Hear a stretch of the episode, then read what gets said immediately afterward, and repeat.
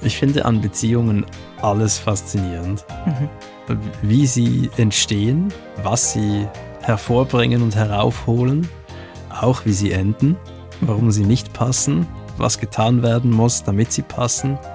Es gibt nichts, was da nicht faszinierend ist. Die blaue Couch, der preisgekrönte Radiotalk. Ein Bayern 1 Premium Podcast in der App der ARD Audiothek. Dort finden Sie zum Beispiel auch mehr Tipps für Ihren Alltag mit unserem Nachhaltigkeitspodcast Besser Leben. Und jetzt mehr gute Gespräche. Die blaue Couch auf Bayern 1 mit Dominique Knoll. Er ist erfolgreicher Schriftsteller, Drehbuchautor, Podcaster, Kolumnist und Trennungscoach. Thomas Mayer ist heute zu Gast. Herzlich willkommen. Hallo. Genau, Sie haben ja den weiten Weg aus der Schweiz, aus Zürich zu uns gemacht. Erstmal herzlichen Dank für die lange Anreise. Ich danke für die Einladung. Wie oft haben Sie denn den Satz, Herr Mayer, Sie haben mein Leben verändert, schon gehört oder gelesen in Ihrem Leben? Nicht so oft, wie man ihn hätte sagen können oder müssen, aber schon einige Male. Schon, oder? Ja. Ja, wir müssen jetzt unsere Hörerinnen und Hörer mal ins Boot holen. Sie haben ein Buch geschrieben im Jahr 2017, ein Bestseller, der heißt trennt euch. Ja, mich persönlich hat das Buch auch im richtigen Moment erwischt. Ich war da gerade getrennt und ich muss sagen, kraftvolle Sätze, auf denen man da Wochen und Monate rumkaut. Und irgendwann kommt dann aber der Moment der Erlösung und da geht es einem wieder gut. Und Ihr Buch hat mir da sehr, sehr dabei geholfen. Was finden Sie denn grundsätzlich am Thema Beziehung so faszinierend? Darf ich kurz fragen, hat denn das Buch Ihr Leben verändert? Ja, total. Gut, dann wäre das jetzt plus eins. Ich verrate das dann später noch, wenn wir ins Detail gehen, wie. ich finde an Beziehungen alles faszinierend. Mhm. Wie sie entstehen, was sie hervorbringen und heraufholen, auch wie sie enden, warum sie nicht passen, was getan werden muss, damit sie passen. Es gibt nichts, was da nicht faszinierend ist und worüber man nicht endlos sprechen könnte. Ich habe ein bisschen Angst, dass uns die Stunde nicht reicht. Wir gehen jetzt mal auf die erste Seite des Buches. Da darf ich mal ganz kurz zitieren, weil ich glaube, das ist ein guter Einstieg, um zu verstehen, wo die Reise hingeht. Also, erste Seite aus dem Buch Trennt euch. Ich glaube, dass der Sinn des Lebens darin besteht, Freude zu empfinden und sie zu teilen. Ich glaube, dass der Sinn einer Beziehung darin besteht, einander gut zu tun und in der Entwicklung zu unterstützen. Ich glaube, dass eine Beziehung, die sie klein hält und traurig macht, beendet werden muss, denn ich glaube, dass das Leben sehr kurz ist, zu kurz für alles, was uns nicht zum Lachen bringt. Also trennt euch. Das ist ja schon, also Trennung. Dabei hätte man es eigentlich auch belassen können. nee, nee, nee, nee, nee, nee, das ist ja nur der Anfang. Also bei dem Wort Trennungscoach, da ging es bei mir ja von Anfang schon los, weil Trennung, das ist in unserer Wahrnehmung negativ besetzt. Ganz klar, ein Coach hilft dir eigentlich weiter im Leben mit der Work-Life-Balance, lalala. Und Sie sind jetzt also ein Trennungscoach. Was tun Sie? Ich muss ganz leicht ausholen. Mhm. Das habe ich ja so nicht gesucht. Ich war ja Schriftsteller und bin es immer noch, aber Kraft dieses Buches ist mir eine zusätzliche Aufgabe erwachsen. Mhm. Da sind ganz viele Mails gekommen nach der Veröffentlichung. Bemerkenswerterweise praktisch nur von Frauen und Komisch. hauptsächlich von Frauen aus Deutschland. Warum weiß ich nicht. Ja. War halt so. Und da kamen ganz viele Fragen. Also schon auch, Herr Mayer, Sie haben mein Leben verändert, danke. Aber auch, ich habe das Buch gelesen und verstanden, aber jetzt weiß ich trotzdem nicht, was zu tun ist in meiner Situation. Mhm.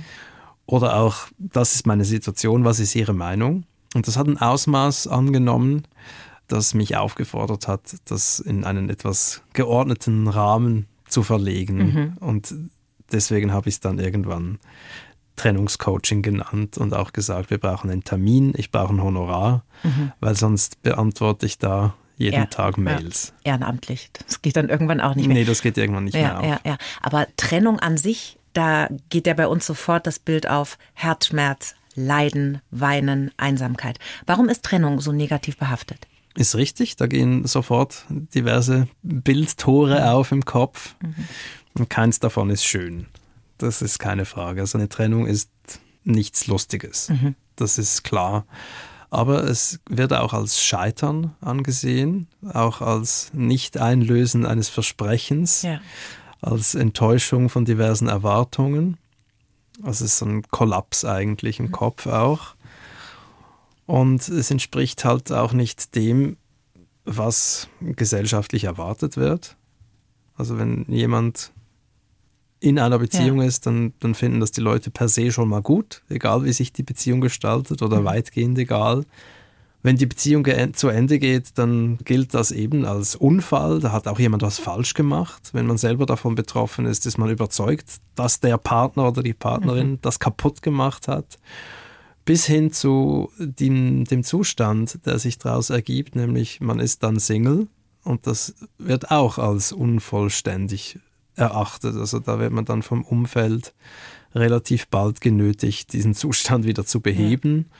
Also es ist so ein ganz schlechtes Image, was die Trennung da hat. Auch das nicht in Beziehung sein ja. zu einem anderen Menschen hat auch ein sehr schlechtes Image. Weil Zweisamkeit höher gehängt wird als alleine sein. Ja, ne? und zwar grundsätzlich. So, ach, die hat keinen Partner, die ist schon 40. Oh je. Ja, also das gilt ihr? als Mangel, ja. der eben behoben werden muss. Und die Beziehung als solche ist, ist wird grundsätzlich höher bewertet als mhm. alles andere. Und wie sie sich dann gestaltet, das ist so ein bisschen, ja, Ansichtssache. Aber mhm. ich finde, es ist absolut zentral, wie die Beziehung funktioniert und mhm. ob sie funktioniert. Ja.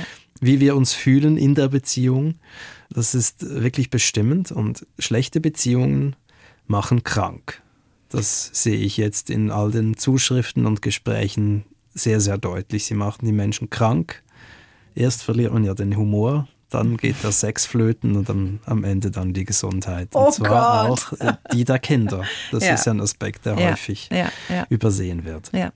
Und deswegen haben Sie ja dieses wunderbare Buch geschrieben und ein ganz wichtiger Punkt ist Ihnen, glaube ich, wir müssen Gemeinsamkeiten haben, damit das funktioniert. Und dieser Satz, Gegensätze ziehen sich an, das ist totaler Humbug, oder? Ja. Weil? Ja, weil die sich vielleicht anziehen mögen, mhm. aber im Alltag halt nicht funktionieren. Mhm. Äh, letztlich glaube ich, die Sache ist eher banal. Es geht darum, mit wem komme ich gut aus. Mhm. Und das sind halt Leute, mit denen ich wenige Dinge ständig neu verhandeln muss. Ja, aber kurze Zwischenfrage. Wenn ich mir jetzt vorstelle, ein Paar, er total introvertiert, sie sehr extrovertiert, könnte man dann nicht auch sagen, sie profitiert von seiner Ruhe, er lernt vielleicht ein bisschen aus sich herauszugehen, weil er sieht, wie seine Frau das macht? Also ist das nicht auch was, dass man sich so ein bisschen mit den Gegensätzen befeuern kann? Doch, doch, bis zu einem gewissen Maß äh, ist das sogar wahrscheinlich notwendig. Mhm es geht ja auch ums Lernen. Mhm. Das schließt sich ja nicht gegenseitig aus. Also dieser Aspekt, mhm. ja, aber trotzdem äh, beispielsweise die politische Haltung oder auch die Lebensumstände. Ja. Also wer hat ein Kind, wer verdient wie viel Geld, mhm. Intelligenz, Humor, diese Dinge, da sollte man sich schon nahe sein, weil mhm. sonst ein Gefühl von Nähe schlicht nicht entstehen kann. Also das sind so die wichtigsten Aspekte der Charaktereigenschaften. Und ich glaube, das ist auch was ganz Wichtiges, weil einen Menschen kann man nicht ändern. Ich glaube, da können sehr viele Nö. jetzt nicken hier, die zuhören, wenn man schon so geht ein paar nicht. Jahrzehnte an seiner Partnerin rumgezerrt hat. Ne? Das geht nicht. Aber man kann schon Gewohnheiten ändern, oder? Also, wenn mich jetzt stört, dass mein Partner irgendwie, keine Ahnung, nie Klopapier nachfüllt. Und solche Kleinigkeiten können ja dann schon mal zum totalen Meltdown führen in der Beziehung, ja. Aber sowas kann man ja schon ändern, oder? Dass man sagt so, macht doch mal lieber ein bisschen so oder so. Oder sagen Sie auch da, nee, lasst euch mal in Ruhe, das muss schon irgendwie von alleine so funktionieren. Ach, es ist beides ein bisschen wahr. Mhm. Grundsätzlich sollte man davon ausgehen, wenn man sich auf jemanden einlässt, mhm. das ist der Mensch, wie er oder sie ist und auch so bleibt und bleiben darf. Ja. Und wenn ich da in der Idee reingehe, ja, finde ich noch ganz gut, aber mir fallen auch gleich vier Dinge auf, die mir nicht passen und die er oder sie ablegen muss, dann geht's nicht. Mhm. Und ich glaube, viele Menschen neigen dann ja auch dazu, wenn man jetzt, weiß ich nicht, schon lange auf Partnersuche ist und dann trifft man jemanden, der sieht toll aus und äh, hat schöne Zähne, keine Ahnung, kann gut kochen, aber eigentlich sind schon drei große rote Fahnen Alarm, Alarm, das passt gar nicht, das gefällt mir eigentlich gar nicht, dass man das dann so ein bisschen nicht sehen möchte und sich da betriebsblind stellt? Ich glaube, da greifen zwei Dinge gleichzeitig. Das eine ist die totale Überschätzung der eigenen äh, Zugriffsmacht auf den Charakter des anderen. Also man glaubt, dass wenn man zwei, drei Sätze äußert, dass das Gegenüber den Charakter praktisch fallen lässt und einen anderen annimmt. Und mhm. das ist die wirklich, also es ist anmaßend, aber auch äh, stark selbst überschätzend. Mhm. Und das andere ist, das sehe ich auch immer wieder, ist, dass sehr viele Menschen haben so ein pseudorealistisches Bild einer Beziehung. Also man, man glaubt, dass eine Beziehung ohnehin zur Hälfte gut ist, aber zur Hälfte eben auch wirklich gar nicht. Mhm.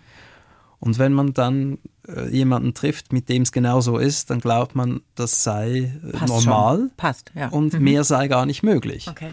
Und Menschen, die dann finden, nö, das hat mir hier nicht gepasst und das hat mir da nicht gepasst und deswegen habe ich mich auch da getrennt, die gelten ja dann schnell als beziehungsunfähig, mhm. überanspruchsvoll und es ist schon richtig, es muss halt passen, damit es funktioniert und manchmal passt es halt mehrmals hintereinander nicht oder ja. nur so ein bisschen. Und da geht es dann halt auch um Verzicht. Mhm. Aber ich plädiere stark dafür, es lieber zu lassen, wenn man von vornherein weiß, ja, das überzeugt mich mhm. nur halb und man weiß es sehr bald. Beschreiben Sie uns doch mal, was passiert denn so typischerweise, wenn zwei nicht passende das Experiment Beziehung starten? Ich würde jetzt mal sagen, das ist das, was üblicherweise passiert. okay. ja, weil wir halt, wir haben so ein Verhalten, das gefährlich ist. Die frommen Juden, die machen das ja anders.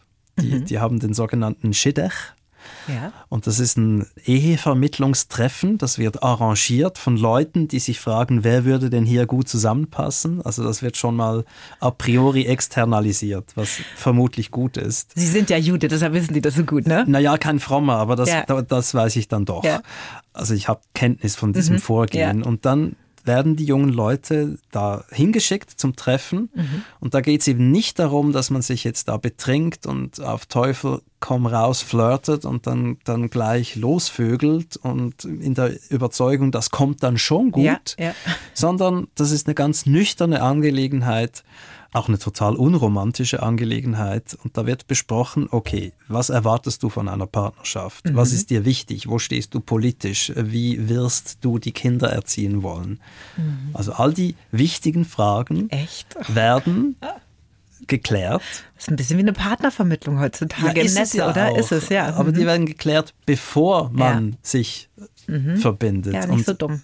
Und dann, wenn man merkt, du, du bist zwar nett und würde es mir auch gefallen, aber die Unterschiede sind so groß, dann lässt man es eben mhm. und wartet auf den nächsten Shidech. Und die Liebe, die tanzt noch gar nicht auf dieser Party, sozusagen. Nein, man, das, das ich, also ich, jetzt muss ich mutmaßen, mhm. wie, das, wie das da genau gelebt und gesehen wird, aber ich glaube, das spielt da nicht die Rolle wie überall sonst. Okay. Also man geht davon aus, wenn das passt, dann kommt die Liebe dadurch. Mhm. Und alle anderen, da bin ich ja äh, trotz Judentum auch eingeschlossen, die machen es ganz anders. Die gehen eben in die Bar ähm, und sind überzeugt, wenn die großen Gefühle da sind, dann ist das ein Beweis für große Kompatibilität oder einfach Kompatibilität. Und das ist der Trugschluss. Der das große. ist der große mhm. Trugschluss. Mhm. Also das, und wenn man es genau besieht, ist es ja auch klar, dass das ein Trugschluss mhm. ist. Also man ist überzeugt, das wird ein Leben lang gut sein, mhm. aber die Grundlage für diese Überzeugung, die ist ja gar nicht da. Ich kenne den Menschen ja gar nicht. Ich habe ganz krude, grobe, oberflächliche Impulse. Also die ist lustig, die hat einen tollen Hintern. Ja. Davon lässt sich nichts ableiten. Mhm. Und trotzdem macht man genau das. Man das ist, ist halt überzeugt, das ist ja. super, weil es sich jetzt gerade super anfühlt. Das halt vielleicht so drei, vier Wochen ganz schön, aber dann irgendwann merkt man so, eigentlich äh, sind wir gar nicht auf einer Flughöhe unterwegs in ganz vielen Aspekten, ne, die wichtig wären. Das heißt, die arbeiten sich dann über Jahre aneinander ab und versuchen sich zu ändern und reden ganz viel hätte, würde, könnte. Und es wird einfach nie was. Ja, das ist ja interessant, was Sie gerade gesagt haben. Die, die versuchen eben äh, nicht sich zu ändern, sondern einander. Ach so, stimmt, ja. Großer Unterschied. Ihre, Ihre, Frage war ja, was passiert, wenn, ja. wenn Inkompatible ja. sich aufeinander mhm, einlassen. Genau. Also erst sie lassen sich ja ein, weil da was ist, ja. nämlich Anziehung. Begeisterung, ja. Und Begeisterung. Und äh, irgendwo eine Kompatibilität ist ja immer gegeben, sonst mhm. würde man es ja nicht machen. Dann aber zeigt sich, wie viel Kompatibilität ist gegeben, wie groß sind die Gemeinsamkeiten bzw. die Unterschiede. Und wenn man dann merkt, es gibt Unterschiede, dann stellt sich die Frage, ist das eine Differenz, mit der ich leben kann? Mhm. Gibt es so kleine Kompromisse, die man ganz locker ja, schließen ja. kann, dann solche, die man erarbeiten muss und daran sogar wachsen kann. Und dann gibt es halt eben Kompromisse, die gehen nicht. Mhm. Das geht einfach nicht. Also und wie finde ich das raus? Ja, das weiß man ja von sich. Oder vielleicht weiß man es noch nicht so gut, aber mhm. man merkt es dann. Also, man muss ein paar Jahre rumleiden und dann merkt man es schon nee, also, wenn Sie mich jetzt heute so fragen, würde ich sagen, ich, wenn eine Frau raucht, das ginge für mich nicht. Das ist ein Kompromiss, den ich nicht schließen kann. Okay. Und wenn eine Frau politisch rechts steht, das mhm. ginge auch nicht. Das ist mir zu fremd. Ja. Und dann lässt man es besser. Mhm. Mhm. Aber das ist eben nicht das, was gemacht wird, üblicherweise. Mhm. Und damit wir uns richtig verstehen, ich meine mich selber immer auch mit. Ja, ja. Ich spreche auch immer von meiner Vergangenheit. Es ist mhm. nicht so, dass ich äh, viel klüger gestartet habe als andere. Sie teilen Ihren Erfahrungsschatz einfach Im Gegenteil habe ich den Eindruck. Aber ich war halt immer überzeugt, da gibt es eine, mit der passt es dann wirklich. Die habe ich dann auch gefunden. Und Sie sind jetzt glücklich ja, vereint. Ähm, seit vier Jahren und lustigerweise wird das immer so ein bisschen als Kritikpunkt rausgepickt. Also, dass Sie glücklich in einer Beziehung sind? Nicht das, sondern dass die längste Beziehung meines Lebens, diese hier, dass die vier Jahre lang gedauert hat. Mhm dass die vier Jahre gedauert hat bisher. Also die wird auch weiter dauern, ja. aber vier Jahre, das ist, wird als wenig angesehen und ah. somit spricht man mir auch die Autorität ab, ah, was zum Thema mhm. sagen zu dürfen. Mhm. Mhm. Und ich finde, Moment, äh, das heißt ja nur, dass ich mich viele Male getrennt habe, also auch Erfahrung habe mit dem Thema, Absolut. über das ich hier spreche. Ja. Ich sage nicht, ich sei Paartherapeut. also die beiden, die nicht kompatiblen, die arbeiten sich aneinander ab und dann ist alles alles ganz kompliziert und schwierig und sie wundern sich, warum geht da nichts voran, warum bin ich nicht glücklich, immer stört mich irgendwas und so weiter. So weit sind wir jetzt schon. Wenn ich das dann gemerkt habe, irgendwann mal, ja, dass ich nicht glücklich bin, was mache ich dann? Wie, wie kriege ich Herz und Kopf? Weil das ist ja das Problem. Der Kopf weiß ja oft ganz gut, ich bin nicht happy in dieser Beziehung.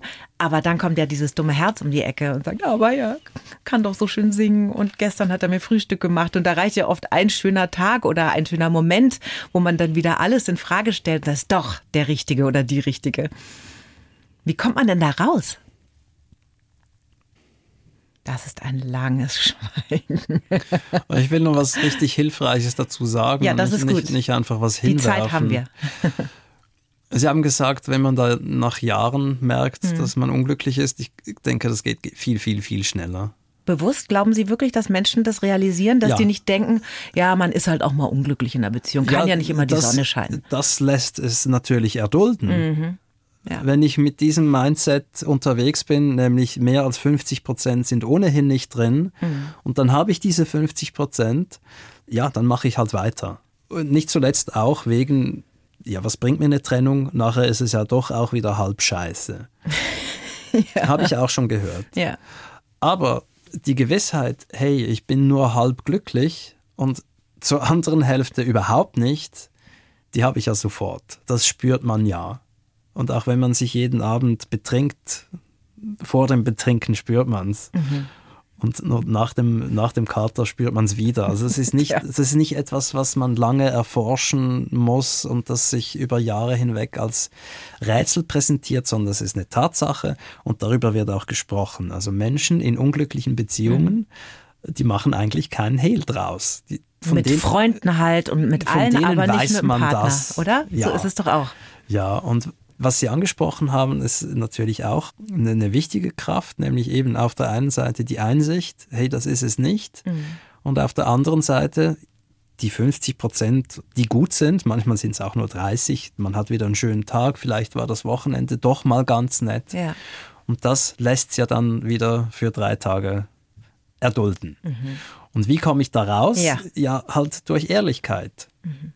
Man muss sich mit sich selbst erstmal ehrlich machen und mit dem Partner. Ja, da muss man sich hinsetzen und aufschreiben, was spricht für diese Beziehung und was spricht dagegen. Ganz nüchtern. Ganz nüchtern. Mhm. Und Das ist aber auch noch nicht wirklich wertvoll, denn selbst wenn ich sehe, die Gründe dagegen überwiegen mhm. massiv, dann muss ich ja trotzdem immer noch handeln. Ja, weil da kommt ja auch ganz viel dazu. Ich glaube, gerade wenn man länger in einer Beziehung ist, da ist ja dann auch diese Furcht, oh Gott, dann muss ich mich vielleicht wieder neu erklären einem neuen Partner. Ich war jetzt ja, zehn Jahre. Ohnehin. Ja, ja, aber das ist ja so ermüdend auch, ja. Ist es. Was an so einer Trennung alles für einen Rattenschwanz. Aber hängt. das ist nicht das, oh. was zu oberst steht. Zu ja. oberst steht ja der Prozess der Trennung, mhm. der ist unangenehm. Das Ergebnis der Trennung ist, die Getrenntheit mhm. ist unangenehm. Mhm. Dann die Partnersuche per se, mhm. super doof. Aber halt auch die ganzen Veränderungen der Umstände. Also wenn man dann gemeinsam einen Haushalt hat, mühsam und vor allem, wenn Kinder im Spiel sind, dann wird es ja. erst richtig komplex. Denn da geht es dann oft um die Frage, was ist nun das Beste für sie? Mhm. Und leider, traurigerweise, ist die Antwort von vielen Eltern, die sich nicht verstehen, ja, lass uns zusammenbleiben der Kinder wegen. Als wäre das ja. für die gut. Ja. Wenn Eltern sich nicht verstehen. Ist es nicht. Da kommen wir später noch drauf zurück auf das Thema Kinder, weil das natürlich ein ganz, ganz wichtiges Thema ist. Ich bin selber auch getrennt und alleinerziehend und das ist natürlich was, das fragt man sich permanent. Ja, was gebe ich da an mein Kind weiter? Wie kann ich es gut hinkriegen, dass sie da irgendwie keinen Schaden kriegt und so weiter. Aber wir sind noch nicht so weit. Wir sind ja noch kurz vor der Trennung. Da gibt's ja dann dieses Gespräch. Also Sätze wie, du hast was Besseres verdient, ich kann dich nicht glücklich machen, die sind grauenerregend. Wie kann man es denn machen, dass es irgendwie, weiß ich nicht, so eine gewisse Würde hat, Respekt? Was ist ein guter Satz? Das werde ich auch oft gefragt. Manchmal wird das auch durchgespielt im Praxisraum. Mhm. Wollen Sie sich mal von mir trennen? Ja, also gut, Hypothese. Hypothese. Wir sind ein Paar sie mhm. und ich, und ich merke, das geht nicht, mhm. ich will das nicht mehr. Und an dieser Stelle fallen viele in so ein Rechtfertigungsding hinein, mhm. weil sie glauben, sie begehen jetzt gerade eine fürchterliche Untat und die müsse man irgendwie abschwächen. Mhm. Aber das ist es ja nicht, das ist ja nur ehrlich. Und der Satz, den ich sagen würde jetzt an dieser Stelle ist, Frau Knoll, die Beziehung funktioniert für mich nicht mehr, deswegen beende ich sie. So würden Sie auch eine zehnjährige Liebesbeziehung beenden. Die ja. Beziehung funktioniert für mich nicht mehr, deshalb beende ich sie. Die Beziehung funktioniert für mich nicht mehr, okay. die Beziehung stimmt für mich nicht mehr, mhm. es passt nicht mehr für mich. Mhm. Ich würde etwas von mir aus über die Beziehung sagen mhm. und nichts über den Menschen. Ja. Ja, aber dann kommt natürlich vom Gegenüber, der vielleicht ja noch sehr verliebt ist oder sehr glaubt an die Beziehung oder vielleicht sich auch nur sehr dran klammert, natürlich dieses, aber wir lieben uns doch, du Schuft. Und wie kannst du nur? Und überhaupt dann Klar. kommt man ja doch wieder ins Gespräch und ins ja, Rechtfertigen ja. und Erklären, oder? Aber ich liebe dich doch, das ist natürlich ein Argument, das ich auch schon eingesetzt habe. Mhm. Natürlich die letzte Verzweiflungstat, ja. als, als würde das irgendwas ausmachen. Ja, ja. ja, klar, dann beginnt ein doofes Gespräch. Mhm. Vor allem, wenn das Gegenüber wir wissen alle, wie unangenehm es ist, verlassen zu werden und wie schrecklich sich das anfühlt. Also wenn das Gegenüber das nicht will, dann, dann droht ein langes und schmerzhaftes Gespräch und das würde ich nicht führen. Mhm. Das, nicht. das, bringt ja in dem Moment auch gar nichts. Mhm. Also jetzt geht es wirklich darum, hier ist das Ende mhm. und irgendeine Manöverbesprechung, wer hat hier was falsch gemacht, mhm. das ist der schlechteste Moment dafür. Da soll man erstmal dann ein bisschen Raum schaffen und Abstand nach so einem Trennungsgespräch, nach so einem kurzen? Es ist ja eher ein Trennungssatz, eben mhm. kein Trennungsgespräch. Sondern ein Trennungssatz. ja, wenn man mhm. den Luxus hat, mhm. dann ist das natürlich großartig, mhm. wenn, wenn man in eine andere Wohnung ausweichen kann mhm. oder ohnehin schon zwei hatte. Ja, was ich einen total schönen Gedanken finde in Ihrem Buch ist, egal ob man derjenige ist, der eine Beziehung beendet oder verlassen wird, beide leiden ja auf unterschiedliche Art und Weise, weil keiner ist ja happy darüber, ne? dass was zu Ende geht, woran man irgendwann mal ganz fest geglaubt hat. Das ist für beide traurig in dem Moment. Und den Gedanken, den ich so mag, der total schwer ist, finde ich, ist aber, wenn man selber verlassen wird, dass man dem Ex-Partner und Groll hat im Bauch, Wut und Enttäuschung und Frust, dass man trotzdem versucht, dem gute Gedanken mit auf die Reise zu schicken, wenn man an ihn denkt, wenn man dann alleine im Bett liegt. Da gibt es einen ganz schönen Loslasssatz, glaube ich, in Ihrem Buch auch. Gell? Können Sie uns den vielleicht noch mal sagen, wie der geht? Das Buch liegt hier, ich müsste jetzt blättern. Ich glaube, da steht drin, ich danke dir für all die Geschenke, die ich erhalten habe und wünsche dir für deinen weiteren Weg nur das Beste. Genau. Klingt super, ist natürlich ja. nicht, was ich denke oder sage, nachdem man mir gerade gesagt hat, dass es aus sei. Absolut. Schon klar. Ja. Und Groll und Selbstmitleid und Verletzung und Wut, das gehört alles dazu. Das mhm. sind normale Gefühle, sogar auch Eifersucht, wenn da schon jemand anders ist mhm. auf der anderen Seite. Mhm. Nur irgendwann sollte man sich dann einkriegen. Ja, und ich glaube, das ist ja tatsächlich auch sowas wie eine Affirmation. Also das sind ja Sätze, finde ich, wenn man die immer wiederholt gedanklich und immer wieder durchkaut, irgendwann fühlen die sich dann nicht mehr so eckig an und werden immer ein bisschen runder und irgendwann fühlen sie sich fast ein bisschen richtig an. Ja, was ich herausgefunden habe über Trennungen, und ich wurde einige Male verlassen und mhm. stehen gelassen und nicht erhört, allein das ist ja schon mhm. furchtbar. Was es wirklich schwierig und schmerzhaft mhm. macht, ist, dass man dagegen protestiert. Mhm. Dass man das Drehbuch gern zurück hätte und umschreiben möchte. Ja. Dieser Drang, der ist ja so schmerzhaft, weil es so sinnlos ist. Mhm.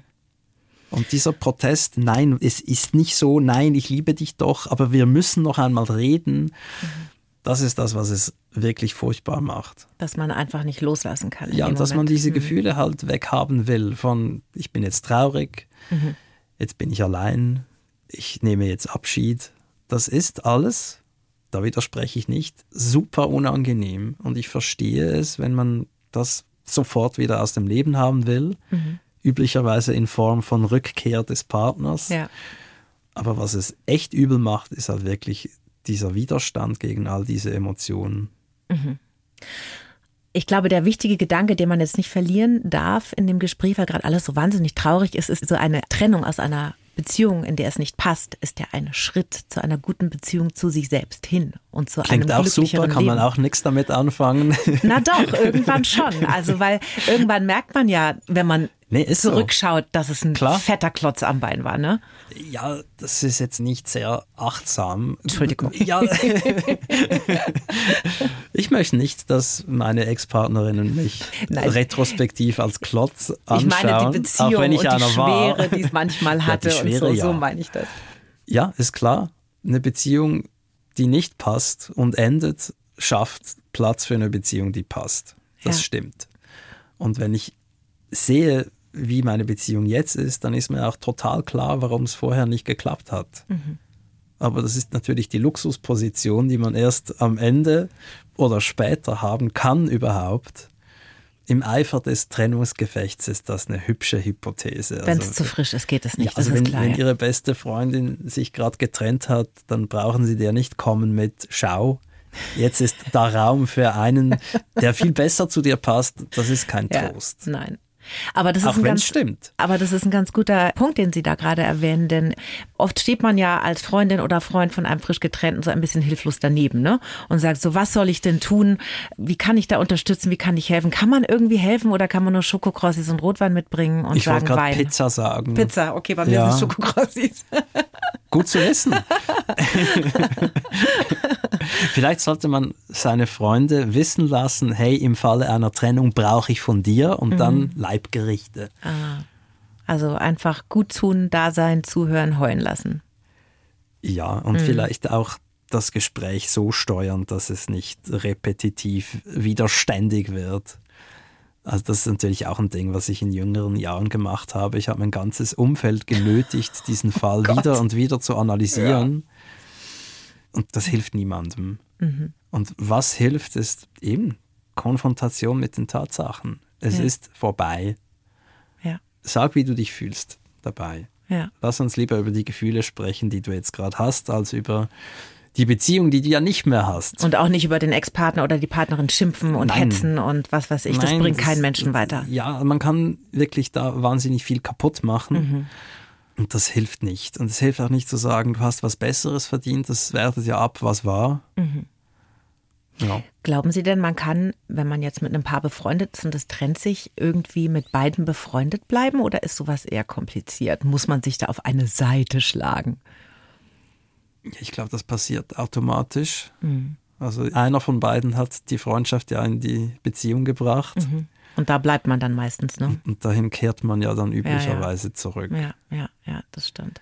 Aber grundsätzlich ist es beknackt, Seiten einzunehmen, mhm. weil es halt einfach nichts bringt und auch nicht darum geht. Es gibt ja keinen Täter und kein Opfer, meistens zumindest nicht.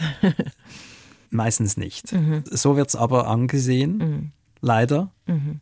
Und das führt ja auch dazu, dass Menschen, die sich getrennt haben, denen wird keine Trauer zugestanden. Dann mhm. heißt es, ja, aber du hast dich doch getrennt. Und die Frage, wer hat Schluss gemacht, mhm. die kommt auch sofort. Ja. Als wäre das jetzt wirklich relevant. Genau. Und beide haben ja einen Schmerz zu tragen. Ne?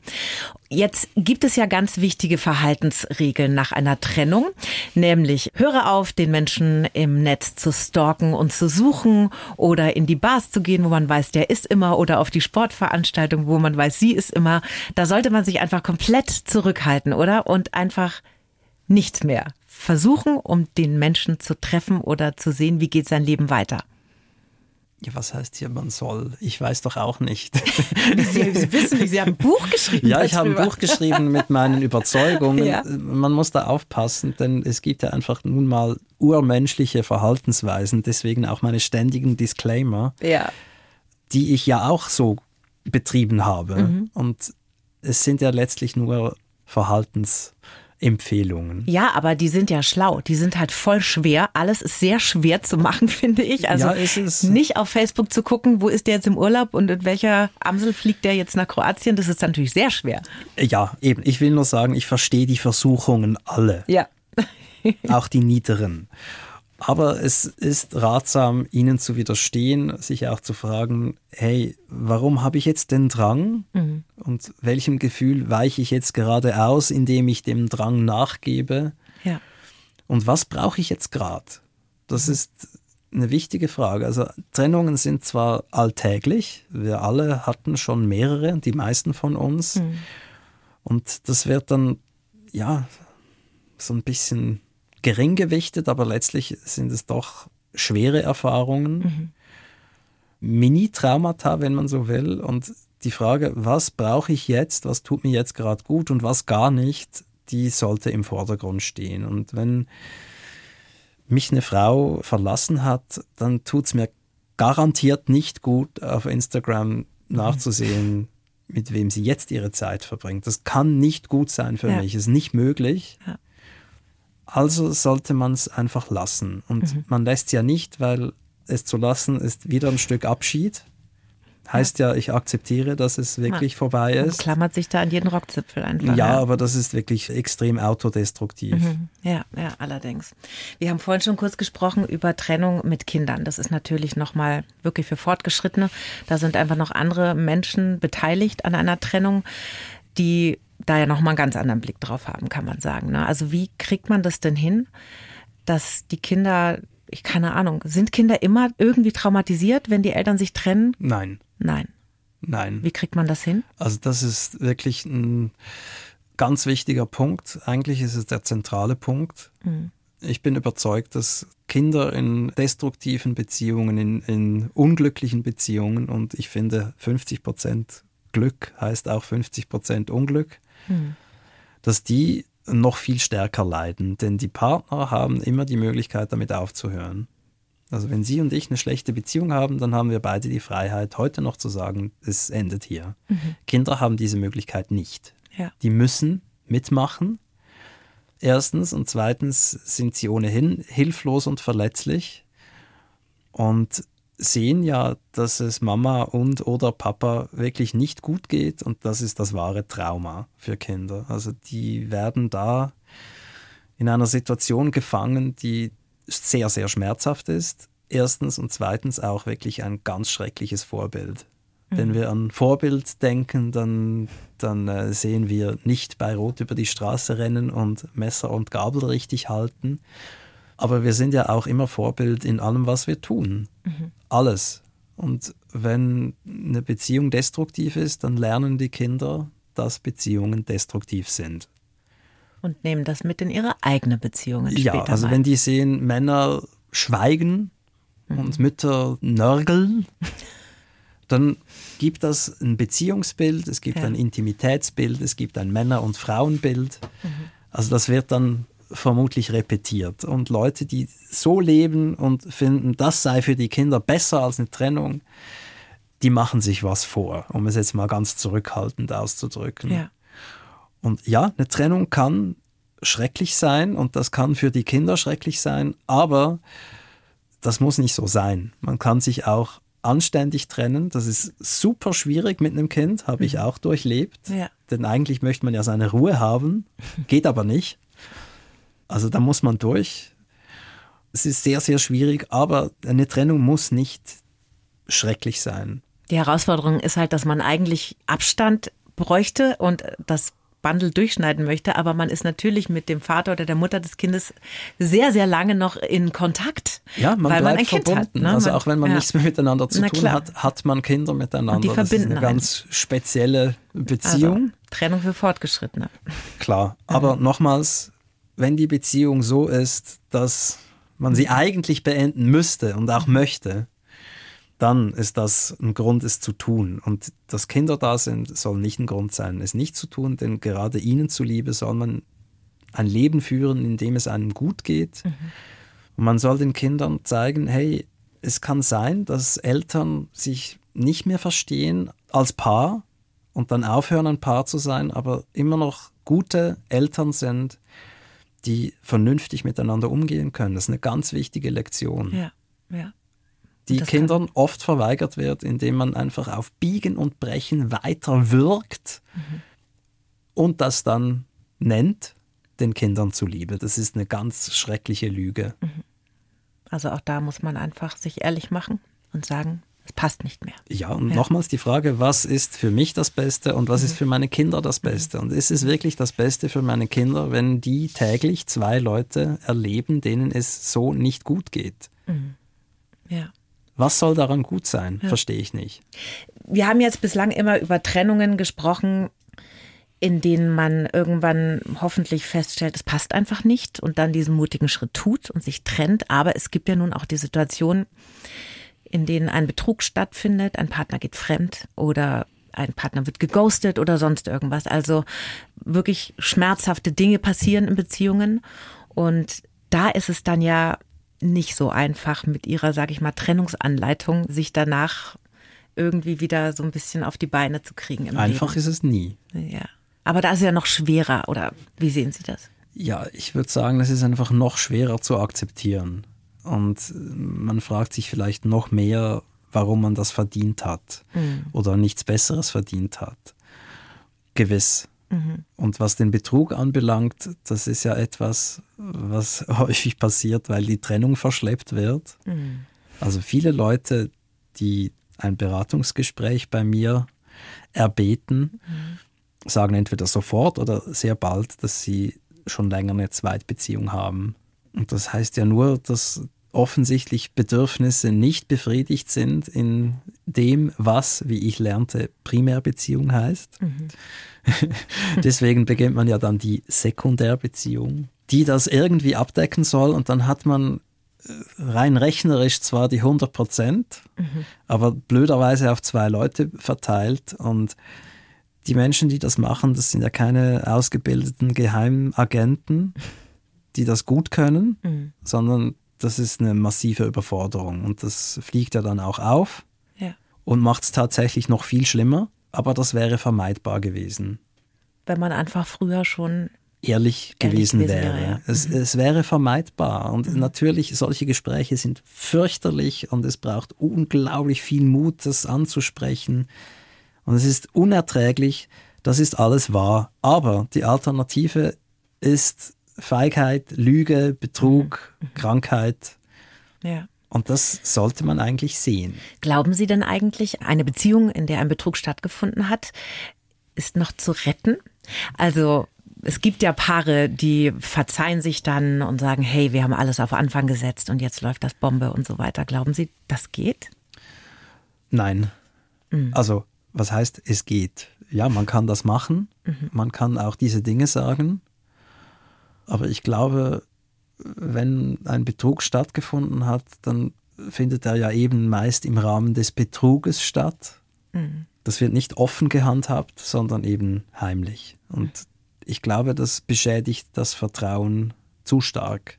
Um es wirklich wieder haben zu können, es mag Einzelfälle geben, in denen ja, es so offensichtlich war, dass es eigentlich gar kein Betrug mehr war, in denen es beide gemacht haben und in denen beide finden, hey, wir lieben einander und das mhm. hat uns nichts anhaben können. Das mag ja sein, mhm.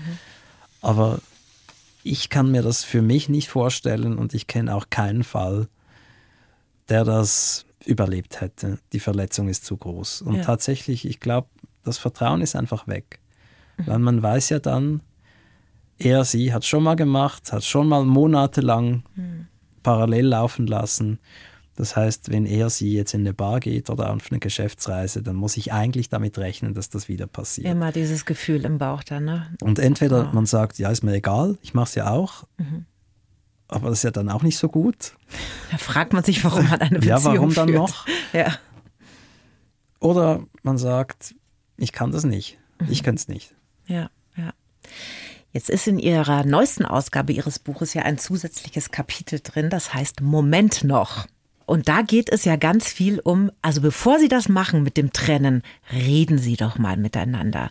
Da geht es um Kommunikation, um fehlende Kommunikation, Warum fällt uns das eigentlich so schwer?